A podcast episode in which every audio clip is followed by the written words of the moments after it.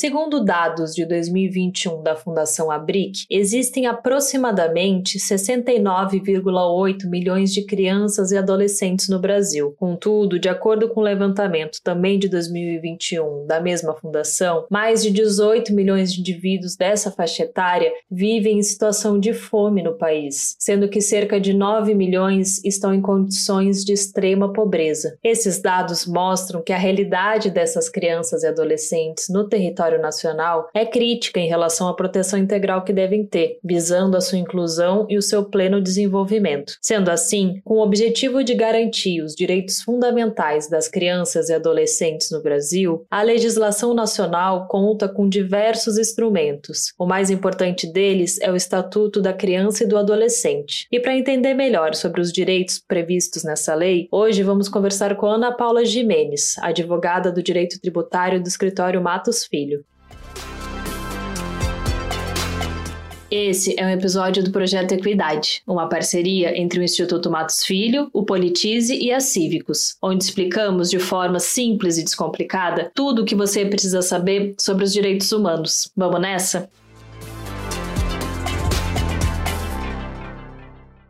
Olá, Ana. Muito obrigada por participar e contribuir aqui com a gente no Projeto Equidade. Olá, Flora. Obrigada pelo convite. É um prazer estar aqui com vocês. Ana, você poderia falar um pouco sobre qual era a situação das crianças e adolescentes no Brasil e como eram tratados pelo Estado antes do reconhecimento dos seus direitos? Acho que, em primeiro lugar, é importante a gente delimitar ali, né, ainda que muito brevemente, né, quando houve esse reconhecimento, só para a gente poder passar para o cenário que antecedeu esse momento de reconhecimento dos direitos das crianças e dos adolescentes no Brasil. Então, no nosso país, né, o primeiro momento em que houve ali o reconhecimento desses direitos, né, do efetivo reconhecimento, foi em 1988, quando foi aprovada a nossa atual Constituição Federal, e ali se deu aquele primeiro passo para esse reconhecimento, né, com previsão de diversas garantias e direitos voltados às crianças e adolescentes. Posteriormente, né, dois anos depois, é, em 1990, também foi aprovado o Estatuto da Criança e Adolescente, o ECA, que é um dos marcos mais importantes na proteção desses direitos. Então, antes desses regramentos, né, então antes da Constituição, antes do ECA, né, a gente está olhando ali num período anterior a 1988, a infância e a juventude, né, ela era enxergada pelo Estado sobre um olhar muito mais rígido. É, as crianças e adolescentes, elas não eram vistas como sujeitos de direitos e garantias, não existia um tratamento específico para esses indivíduos que se encontravam em uma condição muito especial, né, de uma pessoa que está em desenvolvimento e necessitava de uma tutela diferenciada por parte do Estado. Então, os direitos das crianças e dos adolescentes, eles estavam de forma totalmente marginalizada naquele momento pelo Estado. E, e em contramão dessa necessidade de proteção, de tutela específica, existia anteriormente à nossa Constituição e anteriormente ao ECA, tão somente ali medidas repressivas, né, contra eventuais jovens infratores. E essas medidas, elas eram assim de forma bem né, simplificada generalizada, mas elas visavam ali a segregação desses indivíduos da sociedade. Então, era um olhar muito mais rígido, muito mais duro do Estado em relação às crianças e os, e os adolescentes. E o que foi a chamada doutrina da situação regular marcada pelo Código de Menores durante o século XX? A chamada né, doutrina da situação irregular, ela se refere justamente a esse cenário em que a ordem jurídica, né, as leis, a Constituição, ela não reconhece as crianças e os adolescentes como sujeitos de direito. E as leis, quando elas tratam, né, desses, dessas pessoas, né, da, desses indivíduos, ela tem como objetivo tão somente repreender por conta de uma conduta ou em razão de uma situação em que esses indivíduos se encontram. É, no Brasil, como você pontuou, essa doutrina ela foi consolidada quando houve a aprovação do, do Código de Menores, em 1926, e esse código ele tinha como foco é, tão somente aquela criança ou aquele adolescente que era considerado como irregular, né, errado, seja porque ele estava em uma condição de carência, de abandono, ou por ele ser efetivamente um menor infrator, né, ter cometido ali um ato considerado infracional. E esse código, ele criou a figura dos juízes dos menores,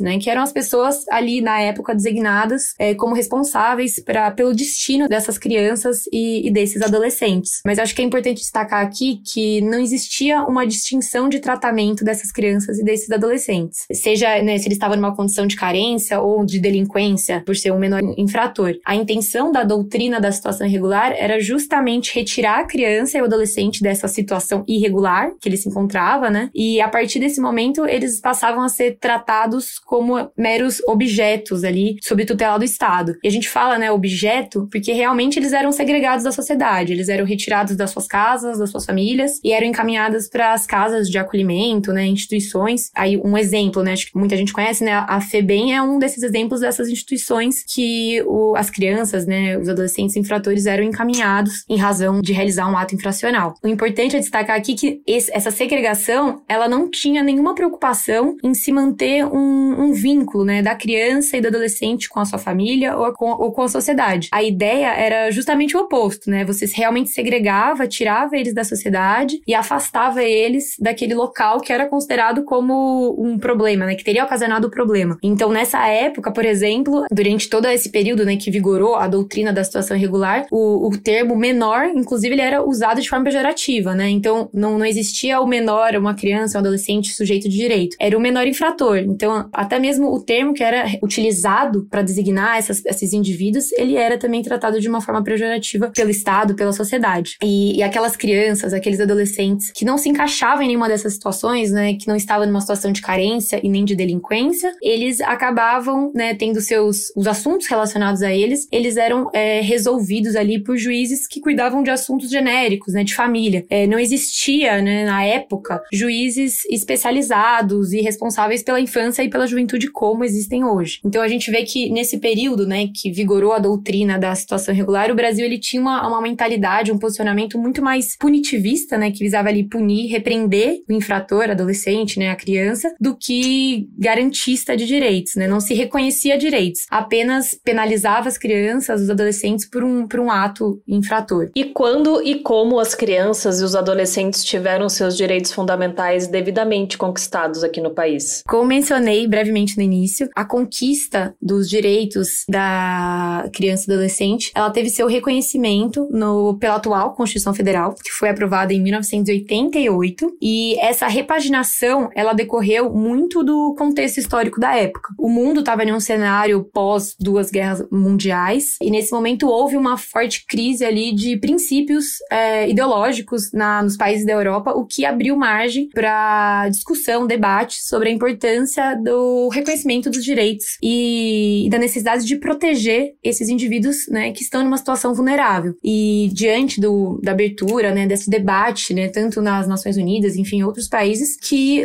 novas constituições surgiram né, nos países, e foi o caso aqui do Brasil. Né, em, em 88 é aprovada essa atual Constituição, que em seu artigo 227, ela inaugura a chamada doutrina da proteção integral, que vai em contramão à doutrina da situação irregular. A Constituição, ela visou ali assegurar a criança e o adolescente diversos direitos, então a gente tem é, a garantia da saúde, alimentação, educação, lazer, dignidade, e eu acho que o mais importante não é só o reconhecimento desses direitos, mas sim o tratamento deles como prioridade absoluta. E essa doutrina, então, ela, ela basicamente se sustenta é, em três pilares, né? As crianças e os adolescentes, eles são reconhecidos como sujeitos de direito, então eles deixam de ser meros objetos ali sob a tutela do Estado e passam a ser pessoas é, que têm, são dignas ali de é, direitos e garantias. Segundo, é reconhecido que eles estão sim numa condição especial por eles estarem ainda em desenvolvimento é, e em razão disso deve ser conferida ali essa prioridade na efetivação dos, dos direitos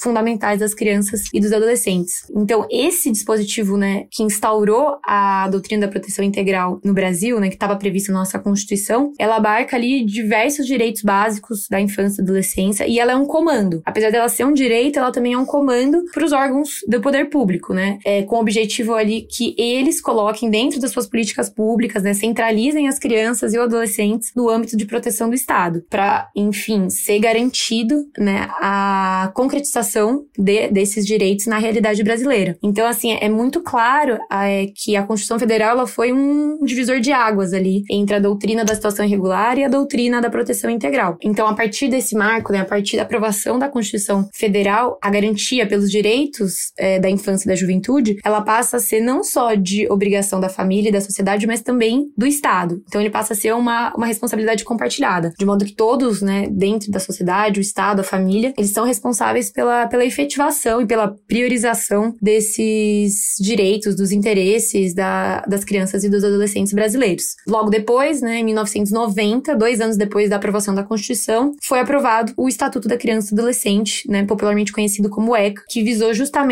regulamentar os direitos previstos na Constituição. O que é o Estatuto da Criança e do Adolescente? Quais são as suas garantias, Ana? O ECA, ele é considerado o marco legal mais importante na proteção dos direitos da criança e do adolescente, porque ele reflete no âmbito do Brasil, né, no âmbito nacional, uma das convenções de direitos humanos mais importantes no âmbito internacional, que é a Convenção sobre os Direitos da Criança, aprovada em 1989. Então, o ECA ele traz assim, diversas garantias, direitos e não só isso, ele traz a forma de efetivá-los. E assim, dentro do são muitos pontos, né, trazidos pelo ECA, mas enfim, trouxe alguns aqui pra gente destacar e conversar. E acho que o primeiro deles foi o que a gente conversou. O ECA ele reconhece as crianças como sujeitos de direito e ele coloca elas como dignas dessa proteção integral e prioritária. Ele reconhece que eles estão que essas crianças e esses adolescentes estão em uma condição de desenvolvimento intenso, seja psicológico, físico, moral e social. E diante disso, ele passa a elencar diversos direitos que são peculiares ali ao desenvolvimento da criança e do adolescente. E acho que um ponto interessante também ele define, né, o que é criança, o que é adolescente. As crianças são aquelas pessoas menores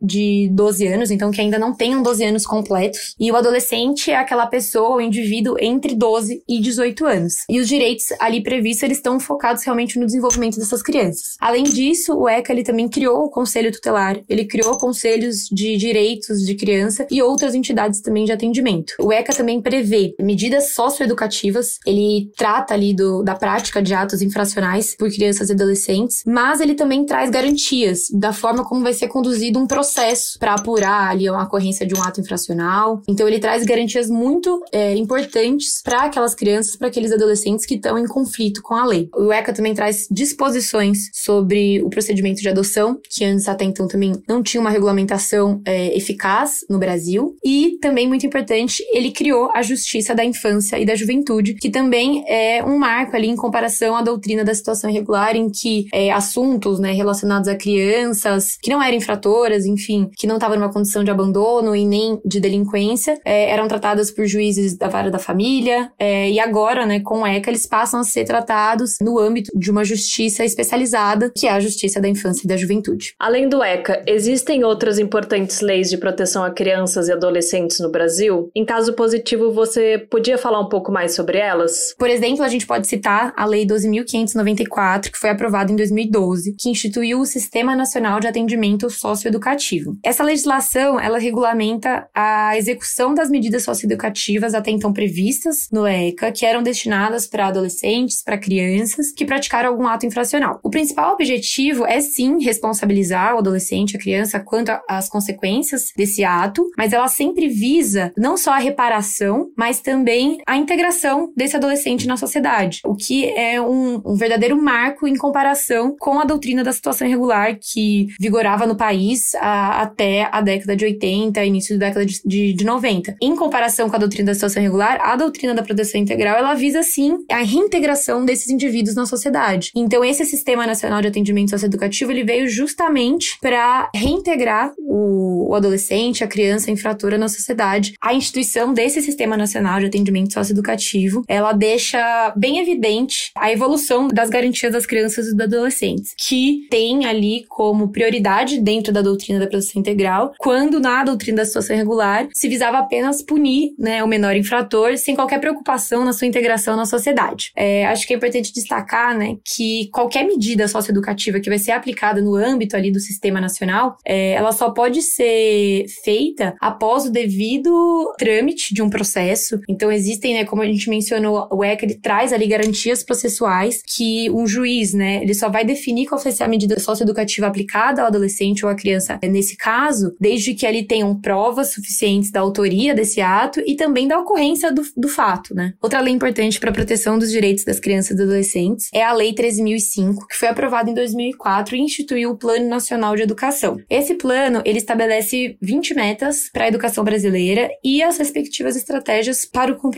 dessas metas. Ele tem como vigência um prazo de 10 anos, ou seja, é um período compreendido de 2014 a 2024. E apesar dele ser de extrema importância, vale ressaltar que em balanço realizado recentemente em 2020 pela campanha nacional pelo direito à educação, é, foi verificado que 85% dessas metas que foram estabelecidas no plano, elas não vão ser cumpridas até o final da sua vigência. Então, até 2024, muito provavelmente, é, 85% das metas ali estabelecidas, elas não vão ser integralmente cumpridas. Inclusive, até o presente momento, nenhuma das 20 metas foram cumpridas integralmente, sendo que apenas cinco metas elas estão em status ali de parcial cumprimento, o que infelizmente demonstra que apesar de existirem leis, né, a Constituição prevê ali direitos, demonstra ali um, um descaso, né, um abandono do governo brasileiro nos últimos anos para dar efetividade ali, concretude para essas garantias. Outra legislação que, é, que vale mencionar é a Lei 13.257 de 2016, que ela é conhecida como Marco Legal da Primeira Infância. Essa lei de 2016, ela trouxe é, alterações no ECA que visaram a criação de programas, iniciativas públicas voltadas à promoção e desenvolvimento das crianças com enfoque na primeira infância, que são os primeiros seis anos de vida. É, então, ela trouxe uma proteção ainda mais especial para essa primeira infância. E, por fim, é, eu gostaria também de destacar a Lei 13.811 de 2019, que mais recentemente proibiu o casamento antes dos 16 anos. Anteriormente, o nosso Código Civil ele permitiu o casamento de quem ainda não tinha alcançado 16 anos é, em casos excepcionais, é, por exemplo, em virtude de gravidez ou para evitar imposição ou cumprimento de uma pena criminal. Com essa alteração legislativa de 2019, proibiu-se o casamento infantil é, em qualquer situação. É, então não existem mais essas situações excepcionais e o adolescente com menos de 16 anos ele não pode casar em qualquer situação. Para encerrar, Ana, de acordo com o UNICEF, no ano de 2020, em grande parte devido à pandemia de Covid-19, cerca de 5,5 milhões de crianças e adolescentes não tiveram acesso à educação no Brasil. Assim, na sua visão, o que precisamos fazer para combater a violação dos direitos desse grupo no nosso país? De fato, nos últimos dois anos, acho que principalmente razão da pandemia causada pelo Covid, tem se visto um aumento significativo do número de crianças e adolescentes que tiveram ali seus direitos violados, se não suprimidos, né? E direitos relacionados à educação, à saúde, à moradia e à alimentação. Ocorre que esse cenário não é de hoje, né? Esses direitos, eles estão, desses indivíduos, eles estão ameaçados há, há muito tempo. É, o fato é que o Brasil, apesar dele ter conquistado, né, do âmbito das leis, da Constituição, a aplicação da doutrina da proteção integral, na prática ainda não se alcançou e tampouco está perto de se alcançar com plenitude a proteção dos direitos das crianças e dos adolescentes. Inclusive, atualmente a legislação brasileira voltada, né, para a proteção dos direitos das crianças e dos adolescentes, ela é sim considerada uma das mais avançadas do mundo. Porém, na prática, é, existem diversos desafios que precisam ser superados para a efetiva concretização da proteção dessa população vulnerável. A meu ver, para combater essas diversas violações aos direitos das crianças e dos adolescentes e garantir a, né, a sua efetiva concretização, é fundamental a adoção de políticas públicas estruturadas e de qualidade e que devem ser adotadas por todos os níveis do nosso governo, então municipal, estadual, federal, obviamente respeitado a competência de cada nível. Mas isso não é suficiente, né? A adoção de políticas públicas, né, a previsão em leis, enfim, em programas, isso não é suficiente. Sem o devido investimento, né, nesses setores que são voltados para o desenvolvimento das crianças e adolescentes, não é possível colocar em prática, né, tirar do papel boas políticas públicas. E apesar de, sim, ser um dever coletivo, né, da família, da sociedade, a proteção, é certo que parcela significativa desse dever decorre da atuação do governo, do Estado. E apesar disso, né, a gente tem visto nos últimos anos, né, cada vez mais cortes e cortes na previsão orçamentária de setores que são voltados para a proteção dos direitos das crianças e adolescentes. Um, um exemplo recente, né, a lei orçamentária aprovada para 2022, em que o Ministério da Educação foi a segunda pasta mais afetada, que está super relacionada e ali também relacionada ao, ao próprio dado que você trouxe da Unicef. Então a gente vê ali que sim, políticas públicas estruturadas, é, de qualidade, inclusivas, são fundamentais, mas para sua concretização é necessário investimento por parte do governo brasileiro a fim de realmente mitigar ali, reduzir essa desigualdade social que atinge o nosso país e, e principalmente a, as crianças e os, os adolescentes. Legal, Ana, obrigada.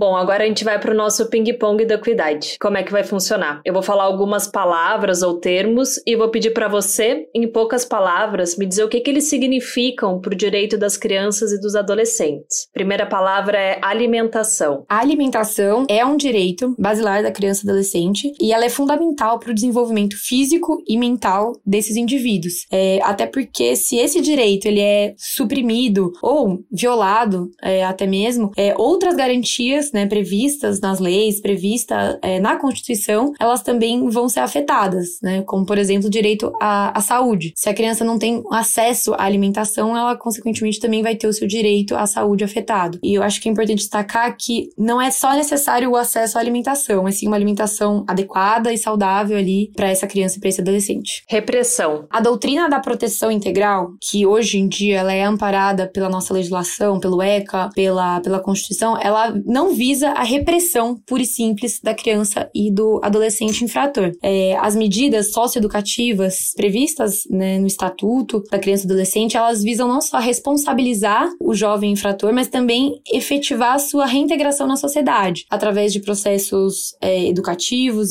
sociais, culturais, e através desse incentivo se busca ali a redução dos índices de reincidência de atos infracionais, de violência. Contudo, esse é um tema bem complexo, pois é sabido que grande parte da, dos municípios do país, infelizmente, não tem uma atuação eficaz do sistema socioeducativo. E muitas vezes a criança ou adolescente infrator, ele acaba cometendo novamente o ato infracional em razão da ausência dessa reintegração social do indivíduo. Lazer. Assim como a alimentação, o lazer também é um dos direitos sociais garantidos às crianças e os adolescentes e a sua prática ela deve ser sim estimulada, principalmente na presença da família. E acredito que muitas vezes, apesar dela estar associada a um ato de diversão e de brincadeira, ela é um direito de extrema importância, principalmente quando a gente fala no combate do trabalho infantil, pois muitas vezes o lazer, enfim, ele afasta os jovens ali de, de outras atividades que não são consideradas saudáveis e adequadas. Cultura. A cultura é um direito também fundamental das crianças e dos adolescentes. Ela também está prevista no ECA e ela tem como objetivo garantir a esses indivíduos liberdade de criação, de desenvolvimento e também o acesso às diversas fontes de cultura. Contudo, mais uma vez, esse direito também está longe de ser é, universalizado. Sobre o tema, é, identifiquei um dado interessante do SESC, de uma pesquisa que foi feita em 2015 sobre o hábito cultural do brasileiro. E segundo essa pesquisa, é, 55% dos entrevistados eles não realizaram nenhuma atividade cultural em 2014, o que mostra a importância de você enaltecer, incentivar diversas fontes de cultura desde a infância e ao longo de toda a juventude. Muito bem, muito obrigada, Ana. Tenho certeza que agora ficou mais fácil entender quais são os direitos garantidos pelo ECA e como esses direitos protegem as crianças e os adolescentes no nosso país. Imagina, é, eu que agradeço o convite. Foi um prazer, uma honra participar dessa conversa com você, principalmente em razão do tema, que é de extrema importância. Foi somente com a conscientização sobre a situação regular e vulnerável da infância no decorrer dos séculos 20 e 21 que as crianças e adolescentes passaram a receber cuidados especiais no país. Essa mudança de visão e tratamento, tanto do Estado brasileiro quanto da sociedade, se materializou em leis de proteção aos direitos fundamentais desses indivíduos, sendo o Estatuto da Criança e do Adolescente o mais importante avanço nesse sentido. Contudo, como observamos, muitas crianças e adolescentes adolescentes no Brasil vivem uma situação de dificuldade e violação dos seus direitos básicos. Assim, uma das entidades de atendimento e proteção desse grupo, que busca pela efetivação dos seus direitos, é o Conselho Tutelar. Mas você sabe exatamente o que esse órgão faz? É sobre isso que vamos falar na semana que vem, no próximo episódio do Equidade. Por hoje, ficamos por aqui. Agradecemos a Ana pela participação e esperamos que você tenha gostado desse episódio. Ele é um dos vários conteúdos que produzimos no projeto Equidade uma parceria entre o Instituto Matos Filho, o Politize e a Cívicos. Além desse podcast, você também pode conferir os nossos conteúdos em formato de texto e de vídeo. Acesse a página do projeto no portal do Politize e confira tudo o que você precisa saber sobre os direitos humanos. Até a próxima!